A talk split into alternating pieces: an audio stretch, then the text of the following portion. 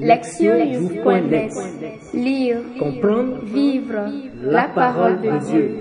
Lire ou écouter chaque semaine, www.lectionnews.net 20e dimanche du temps ordinaire. Année C. Prier. Psaume. Psaume 39, versets 2 à 4 et verset 18. D'un grand espoir, j'espérais le Seigneur. Il s'est penché vers moi pour entendre mon cri. Il m'a tiré de l'horreur du gouffre, de la vase et de la boue. Il m'a fait reprendre pied sur le roc. Il a raffermi mes pas. Dans ma bouche, il a mis un chant nouveau, une louange à notre Dieu. Beaucoup d'hommes verront, ils craindront, ils auront foi dans le Seigneur. Je suis pauvre et malheureux, mais le Seigneur pense à moi. Tu es mon secours, mon libérateur. Mon Dieu, ne tarde pas. Lire la parole. Première lecture. Jérémie 38, 4 à 6, puis 8 à 10. En ces jours-là, pendant le siège de Jérusalem, les princes qui tenaient Jérémie en prison dirent au roi Sédécias que cet homme soit mis à mort. En parlant comme il le fait, il démoralise tout ce qui reste combattant dans la ville et toute la population. Ce n'est pas le bonheur du peuple qu'il cherche, mais son malheur. Le roi Sédécias répondit, Il est entre vos mains, et le roi ne peut rien contre vous. Alors, ils se saisirent de Jérémie et le jetèrent dans la citerne de Melchias, fils du roi, dans la cour de garde. On le descendit avec des cordes. Dans cette citerne, il n'y avait pas d'eau, mais de la boue. Et Jérémie enfonça dans la boue. Et Bed Melech sortirent de la maison du roi et vint lui dire, Mon Seigneur le roi, ce que ces gens-là ont fait au prophète Jérémie, c'est mal. Ils l'ont jeté dans la citerne, il va y mourir de faim, car on n'a plus de pain dans la ville. Alors, le roi donna cet ordre à Ebed Melech, l'Éthiopien, Prends trente hommes avec toi et fais remonter de la citerne le prophète Jérémie avant qu'il ne meure. Deuxième lecture. Hébreu 12, versets 1 à 4. Frères, nous qui sommes entourés d'une immense nuée de témoins et débarrassés de tout ce qui nous alourdit, en particulier du péché qui nous entrave si bien, courons avec endurance l'épreuve qui nous est proposée, les yeux fixés sur Jésus qui est à l'origine et au terme de la foi. Renonçant à la joie qui lui était proposée, il a enduré la croix en méprisant la honte de ce supplice et il siège à la droite du trône de Dieu.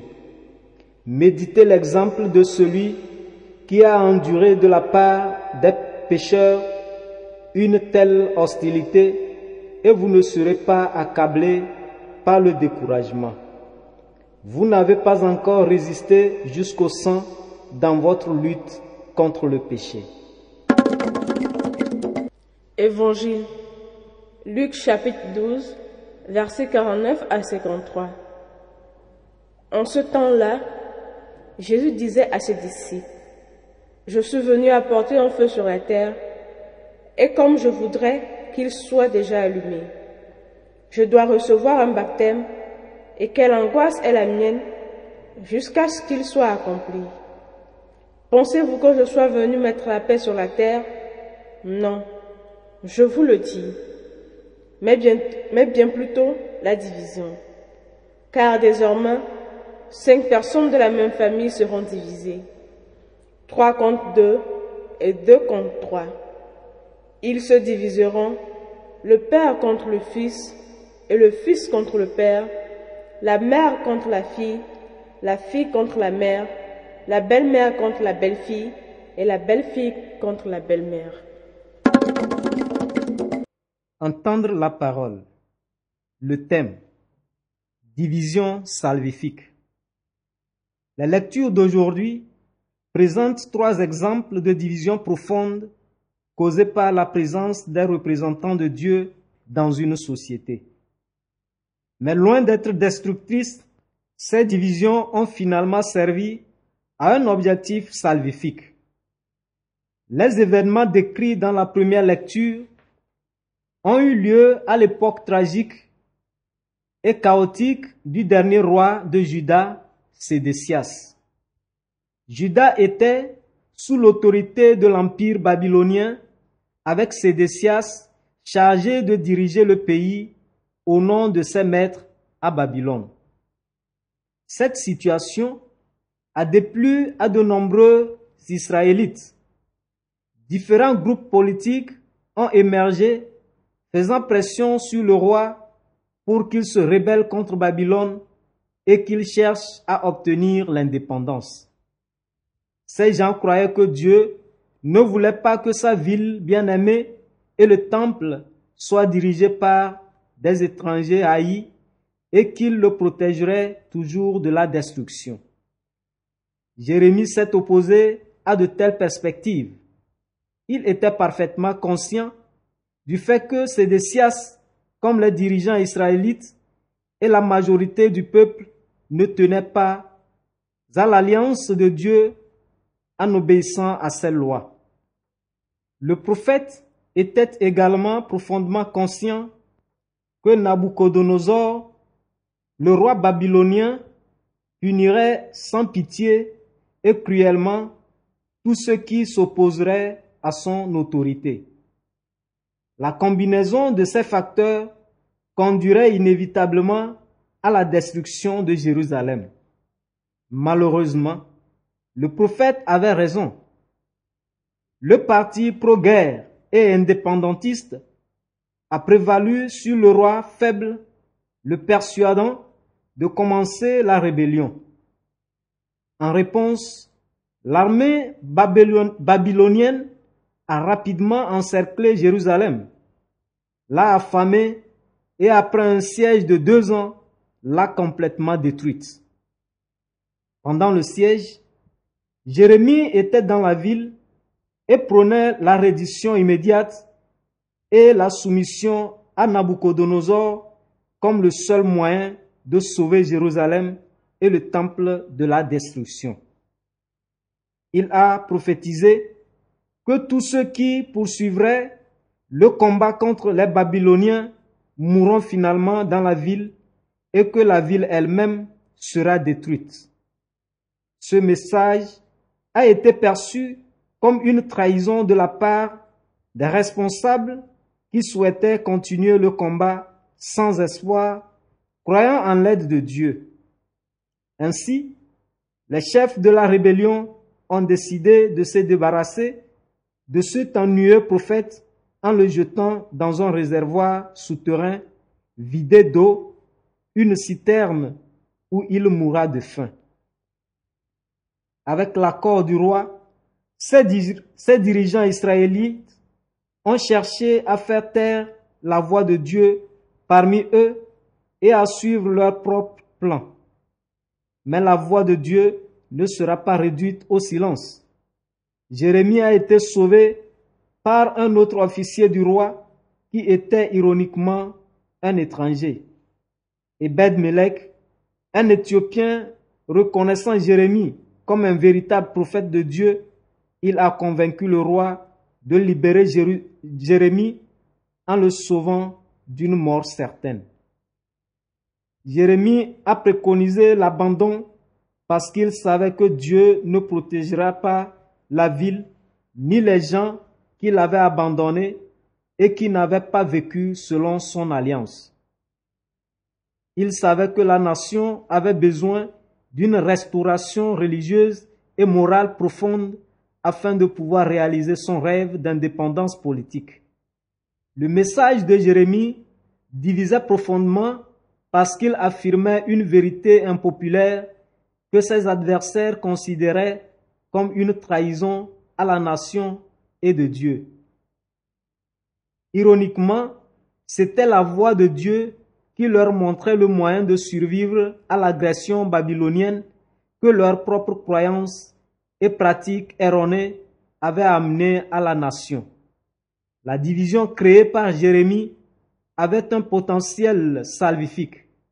Malheureusement, personne au pouvoir ne l'avait écouté. La lettre aux Hébreux a été écrite pour motiver les croyants à adhérer aux coutumes chrétiennes tout en résistant à la tentation de la complaisance et aux pressions des opposants à cette nouvelle foi. Pour ce faire, l'auteur utilise des exemples motivants d'adhésion sans compromis à la foi. Premièrement, dans Hébreu 11, versets 1 à 40, l'auteur rappelle un grand nombre de héros de la foi de l'Ancien Testament qui ont persévéré dans leur foi tout en faisant face à des défis accablants, voire à la mort. Ces anciens héros s'appellent un grand nuage de témoins qui, à l'instar de spectateurs dans une compétition sportive, observent maintenant les chrétiens qui font face à des luttes similaires. Comme les anciens athlètes dénudés, les chrétiens sont priés de se dépouiller de toute dépravation morale et de tout péché qui les accable. Ainsi préparés, ils sont appelés à organiser une course qui ressemble à un concours de persévérance dans la foi. Toute cette scène présente les chrétiens comme des concurrents engagés dans une grande compétition avec le pouvoir du péché qui cherche à les dépasser. Le deuxième exemple est Jésus, qui était engagé dans un concours personnel. En embrassant la croix comme un moyen de racheter l'humanité et en offrant le sacrifice ultime de sa vie, Jésus a remporté une victoire décisive sur le péché et la mort. Cependant, il a d'abord dû subir la honte de l'exécution publique, ainsi que l'hostilité et l'humiliation que lui ont affligé ses adversaires. En restant fidèle et attaché à sa mission et à son but, Jésus a triomphé dans ce concours. Pour cette raison, l'auteur de la lettre aux Hébreux l'appelle le pionnier et le perfectionniste de la foi. Il est le modèle ultime et l'exemple de la foi. Trônant à la droite de Dieu, Jésus est comme un athlète suprême qui a lutté contre le défi de la foi et qui l'a emporté. En l'imitant, les chrétiens sont invités à affronter l'hostilité des pécheurs avec courage et détermination jusqu'à verser leur sang. Finalement, l'auteur appelle les croyants à se distinguer du reste de la société qu'ils considèrent comme pécheresse et, corrompue. En tant que disciples dignes du Christ, moralement impeccables et craignant Dieu, les chrétiens doivent représenter les valeurs et les comportements que beaucoup dans leur société refusent et s'y opposent. Leur caractère distinctif et leur présence dans la société pourrait être une source de division. Pour certains, ce serait un exemple à suivre et pour d'autres, par contre, ce serait un signe d'opposition. Dans les deux cas, leur ferme position et leur engagement envers les coutumes chrétiennes constitueraient un puissant point de référence pour ceux qui cherchent à mener une vie juste.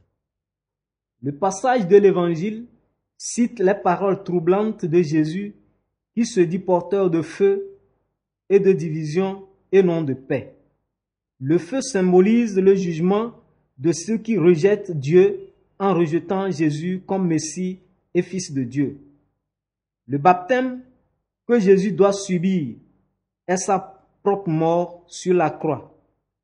Enfin, La présence de Jésus divise les familles selon que leurs membres acceptent ou rejettent Jésus en tant que Messie. Pour les premiers chrétiens, la division liée à l'adhésion au message de Jésus était une expérience quotidienne. Devenir chrétien signifiait souvent l'exclusion de la famille et l'expulsion d'un groupe religieux et social particulier. Oui, Jésus est venu pour apporter la paix sur la terre. Cependant, son message et sa présence sont devenus essentiellement une source de division, division selon laquelle ou bien il y a l'acceptation ou bien le rejet de Jésus et de son message. Ceux qui choisiront Dieu connaîtront la paix et la bénédiction, mais ceux qui le rejetteront seront jugés. En ce sens, la présence de Jésus dans le monde a été un facteur de division. Les lectures d'aujourd'hui montrent que l'adhésion à Dieu est souvent source de division. Le message de Jérémie était une source de division en raison de sa ferme opposition à la rébellion armée et de son plaidoyer en faveur du retour à Dieu par le repentir et des réformes morales comme moyen de survie. L'auteur de la lettre aux Hébreux a insisté sur le fait que les chrétiens devraient être séparés du monde par leur adhésion à la foi chrétienne et aux normes morales. La présence de Jésus a engendré des divisions qui traversaient souvent le cœur de la famille et de la société.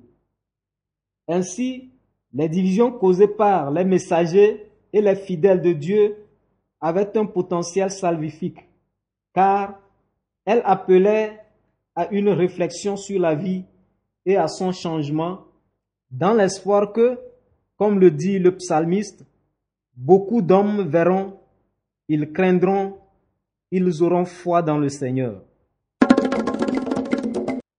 Écoutez la parole de Dieu.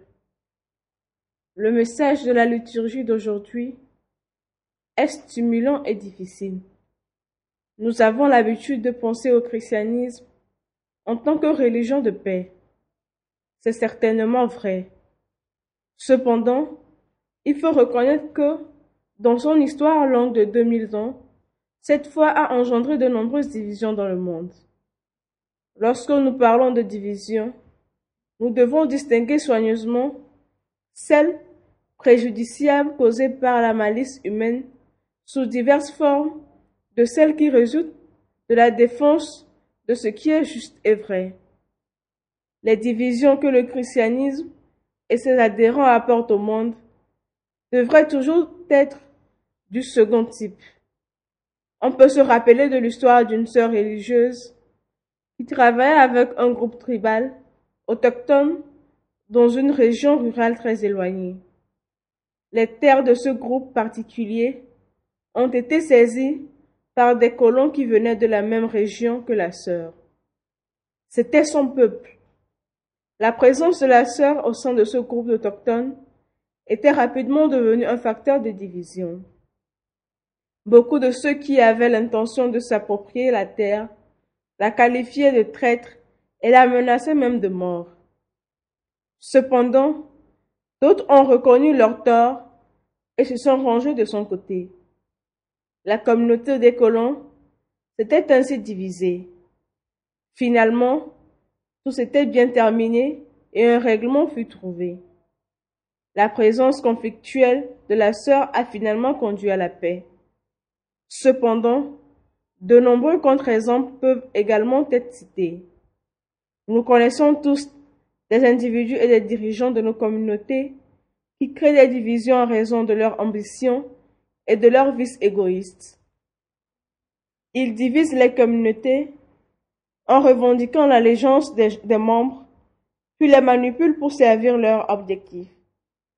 C'est un exemple de division qui doivent être éliminées des communautés chrétiennes, car lorsqu'elles se produisent, la communauté est vouée à sa destruction interne.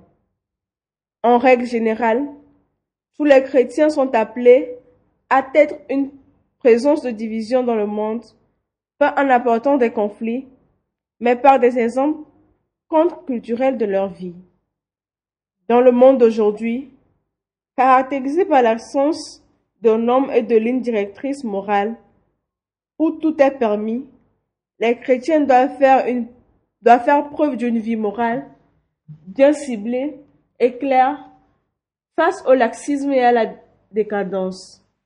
Se lever et refuser de prendre part à la corruption, aux abus de ressources, à la manipulation et à de nombreuses autres pratiques, allant à l'accord de l'enseignement de Jésus, est un moyen de se lever contre le péché du monde. Cela va sans doute créer des divisions autour de telles personnes que certains vont admirer et que d'autres réagiront avec ridicule et harcèlement. Cependant, les divisions causées par un comportement positif portent toujours un potentiel salvifique en raison de leur influence qui pourrait changer des vies. Jésus a apporté des divisions dans le monde. Ses adhérents et ses disciples ont souvent été la cible de persécutions à cause de leur foi et de leur vie, comme cela se produit jusqu'à ce jour. Pourtant, la division créée par, Jésus ne reposait pas sur l'abus de pouvoir, mais plutôt sur un témoignage pacifique, mais puissant de la vérité sur Dieu et sur un bon mode de vie. En tant que disciples, nous sommes appelés à nous opposer à la société si souvent divisée par la cupidité et la lutte pour le pouvoir. Cette opposition prend la forme d'un exemple visible d'une vie et des valeurs chrétiennes, même si celles-ci sont impopulaires ou démodées. En tant que descendants spirituels des premiers chrétiens et inspirés par les exemples de Jérémie et de Jésus, nous devons défendre fermement notre foi et nos normes morales même si cela entraîne des divisions et des oppositions. La liturgie d'aujourd'hui nous assure que de telles divisions sont finalement salvifiques. Proverbe. La vérité n'est visible que pour ceux qui sont capables de remettre en question ce qu'on leur a dit de croire. Agir, s'examiner, quand était-ce la dernière fois que je me suis opposé à quelque chose qui était faux ou injuste? Quelle était l'occasion? Répondre à Dieu. Dans ma prière quotidienne, je, je demanderai ardemment à Dieu d'avoir la clarté d'esprit nécessaire pour connaître le vrai du faux et la vérité du mensonge et avoir la force de défendre ces principes.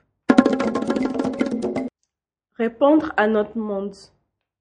Je vais identifier un comportement que je devrais contester ou opposer dans ma communauté chrétienne comme étant contraire à l'enseignement de Jésus et à la foi chrétienne. Je vais prendre des mesures appropriées.